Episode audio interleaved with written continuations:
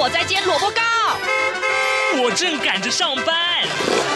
哦，我要赶着去上课啦。这个时候，我们都在听夏志平制作主持的《早安台湾》。早安台湾带给你最热门的时事访谈，最感动的人物专访，最直接的民意表达。对，让我们一起收听《早安台湾》。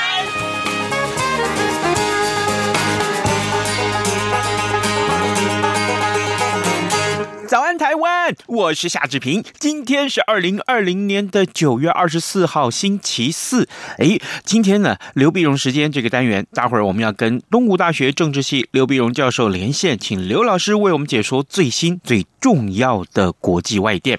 今天呢，我们应该要把焦点锁定在泰国的街头形势，还有呢，就是哎，呃，美国的呃的最高法院的大法官啊，金斯伯格他逝世了。那么，但是呢，这个。他的事是却引发了很多很多的一呃这个讨论，啊，另外还有就是这个美国跟呃伊朗的关系，今天也要在呃待会儿连线的时候请教刘老师。另外在呃跟刘老师连线之前，志平可以有一点点时间跟大家说一说各平面媒体上面的头版头条讯息。我们首先看到的是《中国时报》，《中国时报》是标题上写的“地缘政治紧张，科技竞争更加的激烈”。呃，台积电忧心呢，数位转型落后，的威胁到台湾。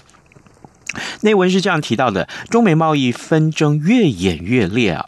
台积电的董事长刘德音他说呢，呃，因应各地国家主义的兴起啊，半导体产业在过去四十几年呢，享受到没有国境的日子，未来将会改变了。这个竞争会变得更为激烈、更为强烈，而生产的成本会增加。那台湾呢，唯一的生存之道呢，就是要提升技术水准，让大国呃。呃，想要把供应链拉回本国自建的时候呢，才会发现说，说诶，没有台湾厂商是办不到的。这是中国时报上面的头版头条讯息。另外呢，联合报上面所提到的是台湾输出暴增十九例，台湾社区安全吗？这是一个问号啊。呃，日本一例，非国十八例。呃，指挥官陈时中说呢，对外。对对，这个国外的这个裁剪是存疑的啊。联合报的内文告诉我们，台湾输出新冠肺炎确诊个案大爆发，昨天新增了十九个病例，分别是十八名菲律宾人，还有一名是日本人，他们分别。对不起，从台湾返回母国机场入境的时候呢，被检出新冠肺炎这个呃是阳性啊。那十八名的菲律宾个案在台湾接触者一共框列了三百七十二个人，应该要裁减的两百零二个人，呃，他的这个核酸跟血清抗体检验都是呈现阴性，所以这会是今天新闻的一个重点。而啊，跟陈陈时中指挥官同时有关的啊，另外的以这个呃消息是，今天苹果日报头版头条啊，裁剪无症状者掀起了普筛的大战啊，廉政调查已经公布了结果。陈时中说，彰化违法，但是没有罚则啊，没有罚则。自由时报上面提到，则是这两天呢啊，新闻的另外一个重点就是大火呃，也造成了三个在安养所里面的。老老者啊，他们的死亡。那里长在去年曾经两度通报。那台北市政府呢，目前看起来有一点点缺失的样，是一点点这个缺失了。他说他敲门的时候没有呃有人来回应，于是乎他就结案了。这真的是有一点离谱，对不对呢？好，这个消息恐怕这两天也是各平面媒体或电子媒体上面报道的一个焦点。现在时间早晨的七点零四分二十四秒，我们先进一段广告，广告过后。马上就回到节目的现场来。爱台湾就有机会拿大奖，欢迎参加二零二零台湾之最过三关有奖征答活动。这是今年度与台湾有约系列节目，包含台湾红不让、台湾逆一下、流经风华、两岸我的家、两岸法律信箱联合推出的双喜系列活动。第一喜有奖征答，只要在八月二十四号到九月二十四号为止，能答题过三关，就有机会获得包含品牌手表、饰品、耳机以及台湾文创礼盒在内的超值礼品。第二喜现场扣印拿大奖，九月十四号周一晚上七点一个小时当中扣印到节目，就有机机会可以获得多样化的台北故宫精美礼品。有奖征答的三个题目是哪些呢？第一个题目就是台湾本岛的最北端是位在于哪里？是富贵角还是三貂角还是好望角？第二是台湾电影卖座记录中目前在地票房最高的保持者是我的少女时代还是那些年我们一起追的女孩还是海角七号呢？第三个题目是台湾人口最多的直辖市为新北市、台北市或者是台中是？只要答对这三个题目就能够参加有奖征答，可以透过官方网站答题或者透过系列主持人的信件、传真、email、微信、微博、脸书等管道参与，或者都可以 email 到三三八八点 rti 点 org 点 tw。一起努力过三关，与台湾有约，带您深入认识台湾。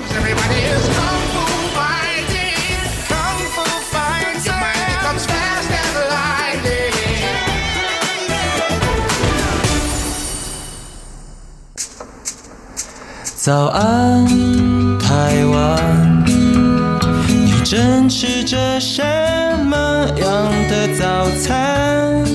吐司加火腿蛋，咬一口，然后收听中央广播电台。早安，台湾，刘碧荣时间。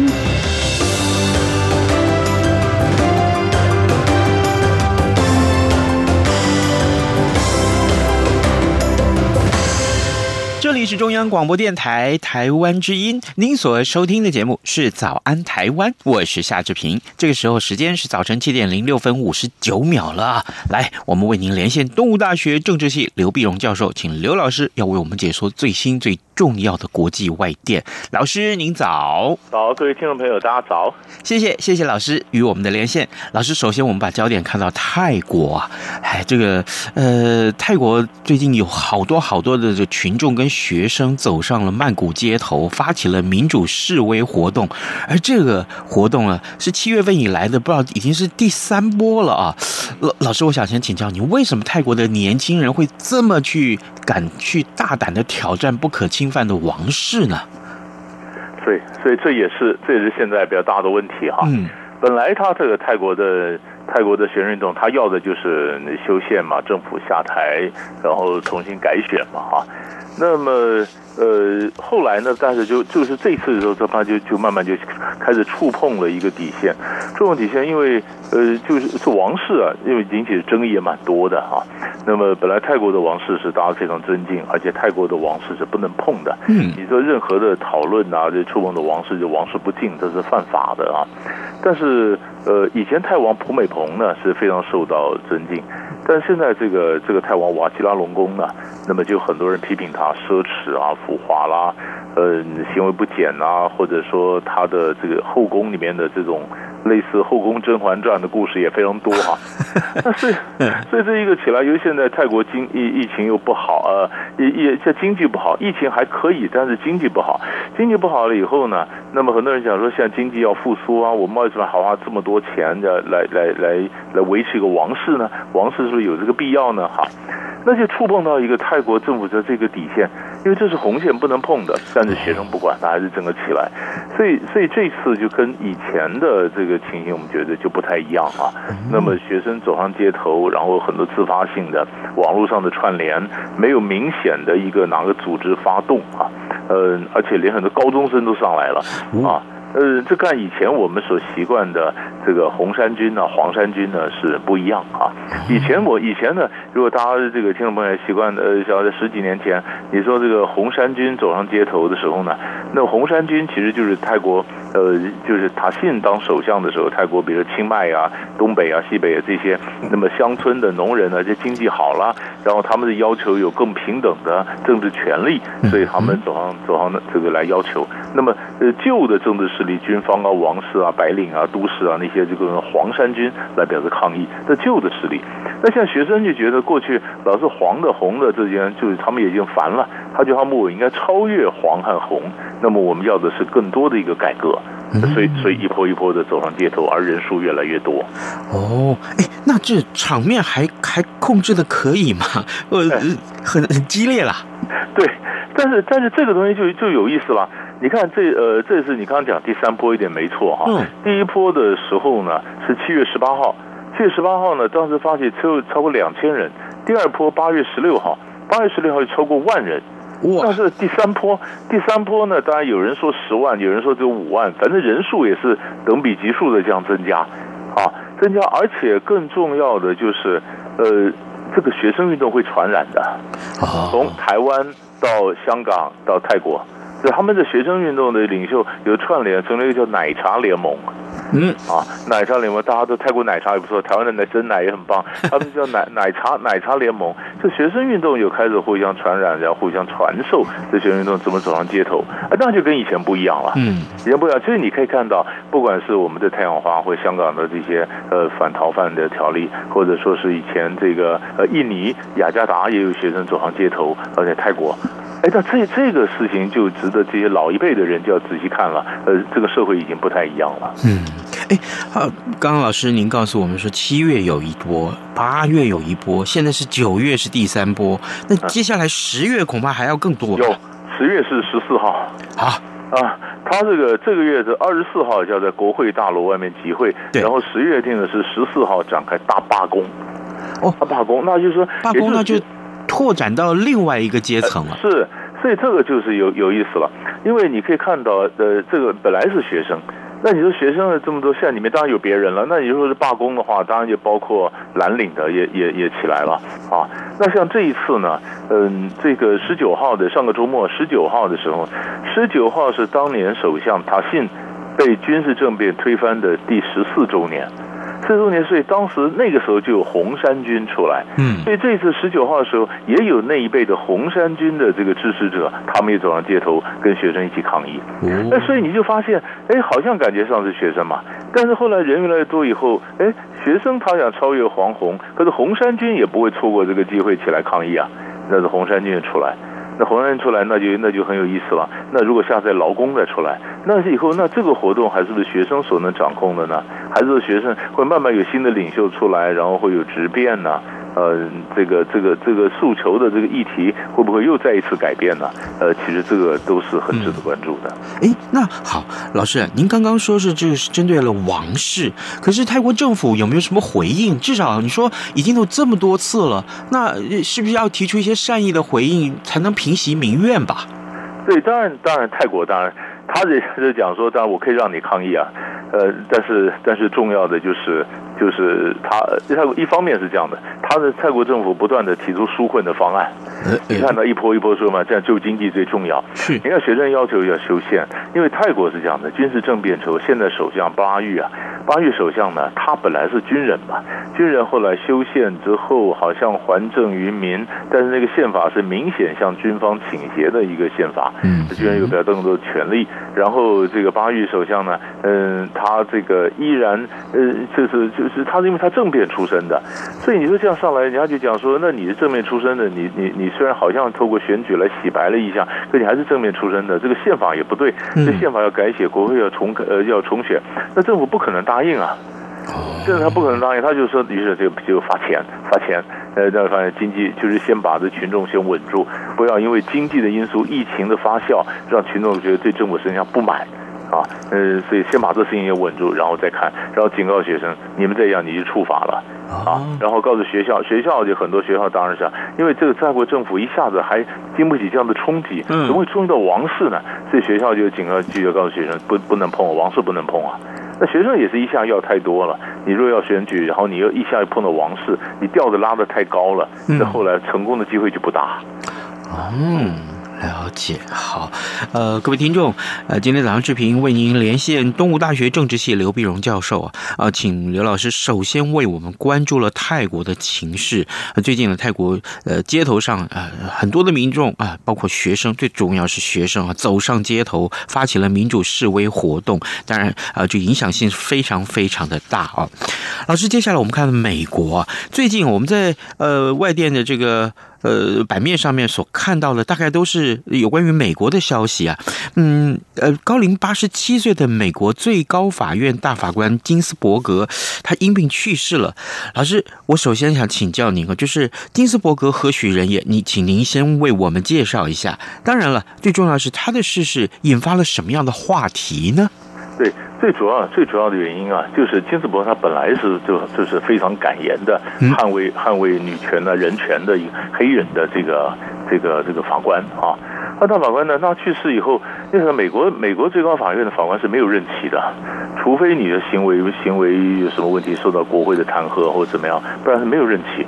没有任期他就可以做，所以所以大法官非常尊崇的，而且这个人数一共只有九个人啊。那九个人呢，但是这样就是说，美国美国这个总统呢，看哪一个党的总统上来，他如果有权利任命大法官，那就可以决定这个国家将来方向是往哪方向走，是往自由呢，或者保守呢，往左呢，还是往右呢？因为很多法律如果有争议的问题的话呢，那么，那么，那么大法官就可以就可以做出一个裁决。他做出裁决，那就代表，比如说大家就关心的说，堕胎到底合不合法啊？呃，那么保守说当然不能堕胎，那就成为女权的或者健康权利说，呃，当然可以堕胎。那当然这个最后堕胎合不合法或者问题，就是大法官这个那就决定，就可能影响到美国整个走向。所以这所以呢，尤其像这一次金斯呃这个这个金斯伯格他一下子这个在总统选举前，你看才一个多月时间就呃去世，嗯，那去世本来根据美国的一个呃不成文的一个默契呢，你现任总统你这任期这么短，你就不该任命一个新的大法官来填这个位置，是。因为应该要等到下一任总统他代表最新的民意出来，然后他比较名正言顺的呃填了这个位置。可是根据法律呢？可是川普说，我现在有宪法的权利啊，我我我我我根据法律，我有权可以填嘛，填这个位置。所以川普呢，这个周末就要宣布，这样也是要个女性，放心，我们也找个女性，但是要找个，但是他找的一定跟金跟那个这个金斯伯格那不一样的意识形态。那个川普共和党嘛，他基本上是比较保守的。但如果他这个保守的这这个大法官他提名填了这个位置以后呢，那九个人里面有六个就是比较共和党提名，就是保守的，民主党这边就三个，那整个的国家的这个走向就往保守的方向去走了。然后那这所以所以所以所以大家就想说，哎，你怎么你怎么可以这样子呢？啊，嗯，我想那于是民主党就讲了，好，那你如果敢提名的话。那我们把国会拿下来以后呢，如果民主党全胜，我们通过国会决议，我增加大法官的人数。那增加大法官人数，就把你提名的把你稀释掉了，重要性提稀释掉。你敢提，我就我就我我我就敢增增加人数。那你晓得这问题对拜登来讲是个两难呢？嗯，因为拜登一向是反对大法官扩编的。是，因为他说这不对呀、啊，因为你如果说民主党增加三个，下次共和党再回来，他又增加三个，那大法端的人数不断的膨胀以后，他失去公信力，失去威信，所以拜登是反对的。可是如果民主党里面草根呐或者议员呐不断讲我们要增加增加增加人数，那拜登他挡得住吗？他他就放弃他长久的主张，这这是这是一个问题。第二个问题就是堕胎，嗯，拜登是天主教徒啊。他是反对堕胎的，是啊，可是民主党里面极左派的那些那些一些议员非常要是捍卫女权的人权的，什么说，那当然要堕胎，要要要有权利啊，好，那如果说今天弄了一个国会呃大法官，他是比较保守的，他是反对堕胎的，那跟拜登的宗教信仰是相同的，那他是赞成还是反对呢？啊，他是站在 民主党这边呢，站在宗教这边呢，还是站在在他的政党这边呢？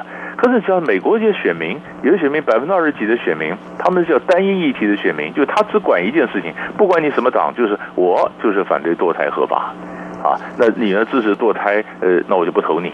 那民主上面有很多，那这个票可能又跑掉了，啊，那怎么办呢？最好方法就是，川普也许提名，但是国会里面，呃，共和呃共和党一些人倒戈，结果这提名没过，而且没事。可是问题现在看起来，共和党的票数可能会够，哦。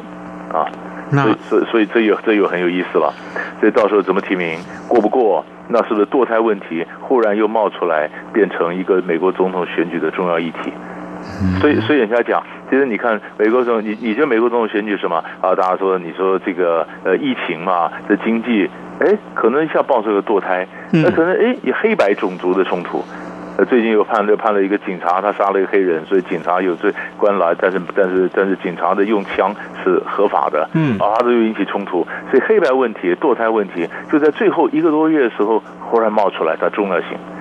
所以这个是美国总统选举的过程，也是高潮迭起。是真的。哎，那提到了呃，这个美国总统的大选，老师最新的这个民调数据，大概呃，是不是仍然是拜登领先呢？对，是拜登领先，但领先的那个差距越来越小。哦。越来越小，越来越小。那你你说现在谁只要你看，这里还有几个因素，比如说辩论。嗯，你这个辩论，拜登是拙于言辞之人啊。嗯，可是下个礼拜，你说如果这个辩论一辩论假辩几次，那拜那川普雄辩滔滔，拜登如果在辩的时候又像一下又忘词，一下觉得人家觉得，哎，这位这位同学是不是太老了一点？嗯啊，如果他怀疑他太老了一点或怎么样，那个票又投不下去。所以，所以这这下礼拜还是个还有新的变数会出来的。呃，十一月三号要投票，也就是说接下来还一个多月时间，那变数这太多了。是，而且你你无法想象，像你说堕胎 事情忽然冒出来，当初谁算得到？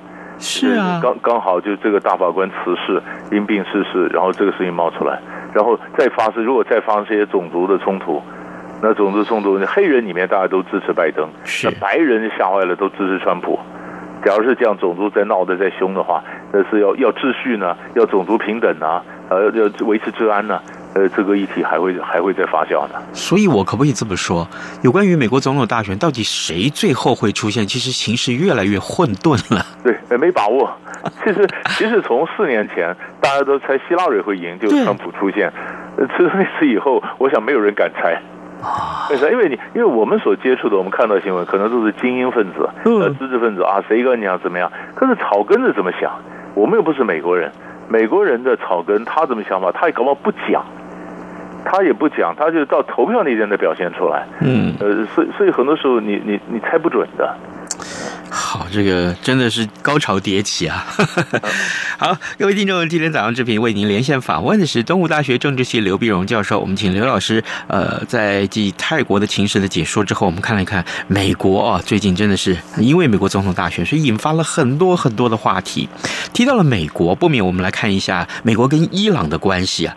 老师，上个礼拜您也跟我们解说了有关于这个伊朗的这些观察啊，在礼拜一的时候，美国宣布说，在联合国的授权之下，对伊朗国防部还有委内瑞拉的总统马杜洛要实施制裁。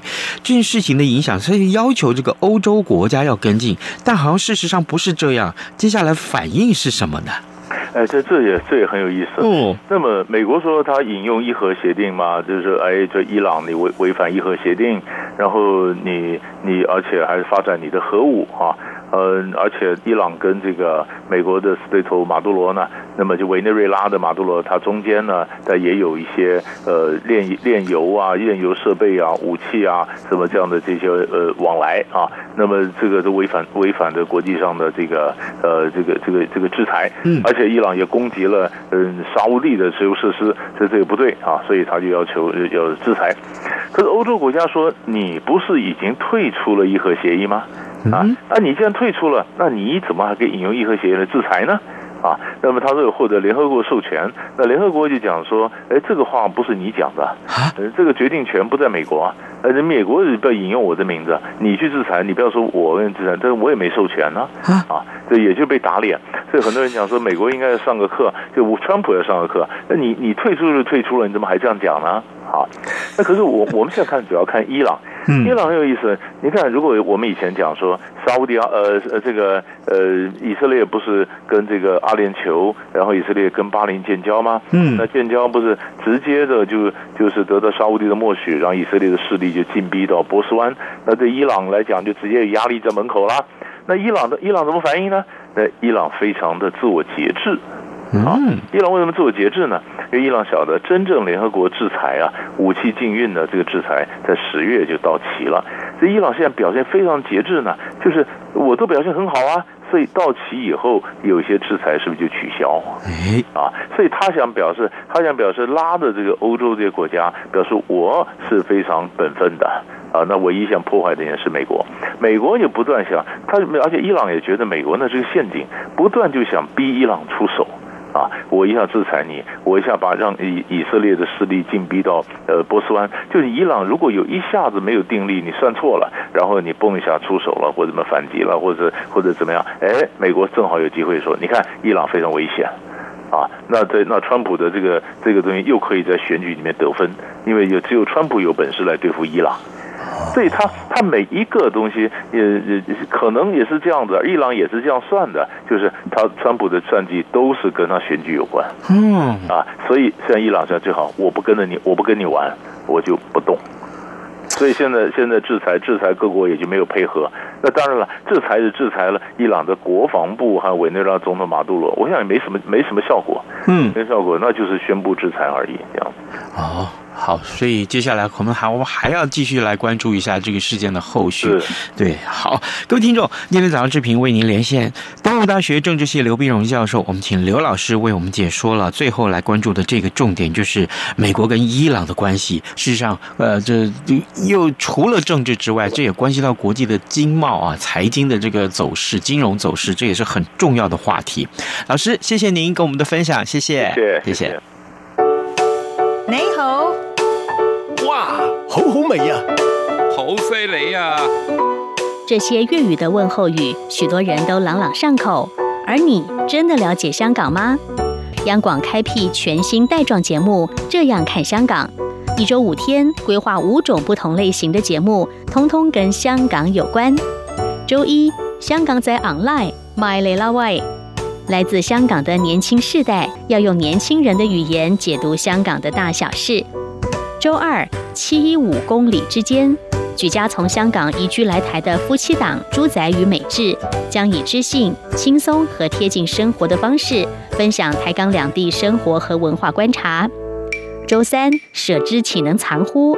吴色智老师邀请专家学者剖析香港现况，多元视角让您迅速掌握东方之珠的未来形势。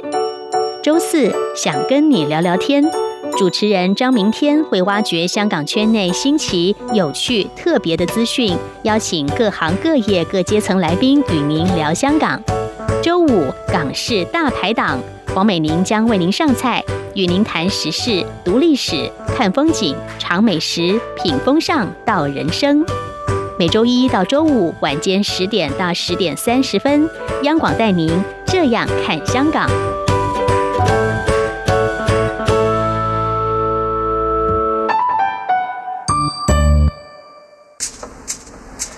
早安，台湾，你正吃着什么样的早餐？吐司加火腿蛋，咬一口，然后收听中央广播电台。早安，报马仔。我们赶快来关注一下今天会有哪些重要的新闻大事。我们首先来看到，哎，这个本来说是十四号就要开卖的双钢印口罩啊，呃，今天二十四号才开始在台湾各地的药局还有卫生所这些实名制的口罩通路上面开卖啊。那么，呃，中央流行疫情指挥中心担心呢，这是民众第一天呢可以再来一个购买口罩，这是双钢印的口罩。那么，呃，就要观察一下，看看。哎，每一个药局啊，是不是都会出现这个排队的人潮呢？好，这个消息恐怕也是今天各电子媒体上面很重要的一个焦点。有画面的这个呃，需要画面的电视台一定要要到药局门口去拍一拍这个画面的啊。呃，我们央广也会持续为您来关注。哎，双钢印口罩真的也是一种品质的保证啊，这是很重要的话题。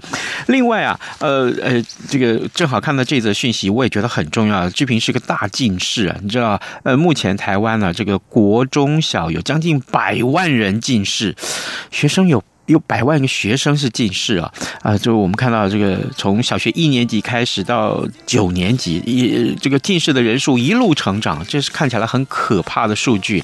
呃，再一次呼吁大家，也是因为啊这个疫情的关系，所以呢，呃，大家都盯着这个荧幕看，要么上课，要么玩手机、手游啊这一类的打电动玩具啊，这个追剧什么的。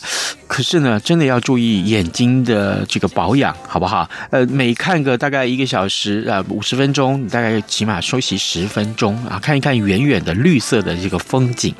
好，今天节目时间也到了，志平就跟您说拜拜，咱们节目明天再见喽。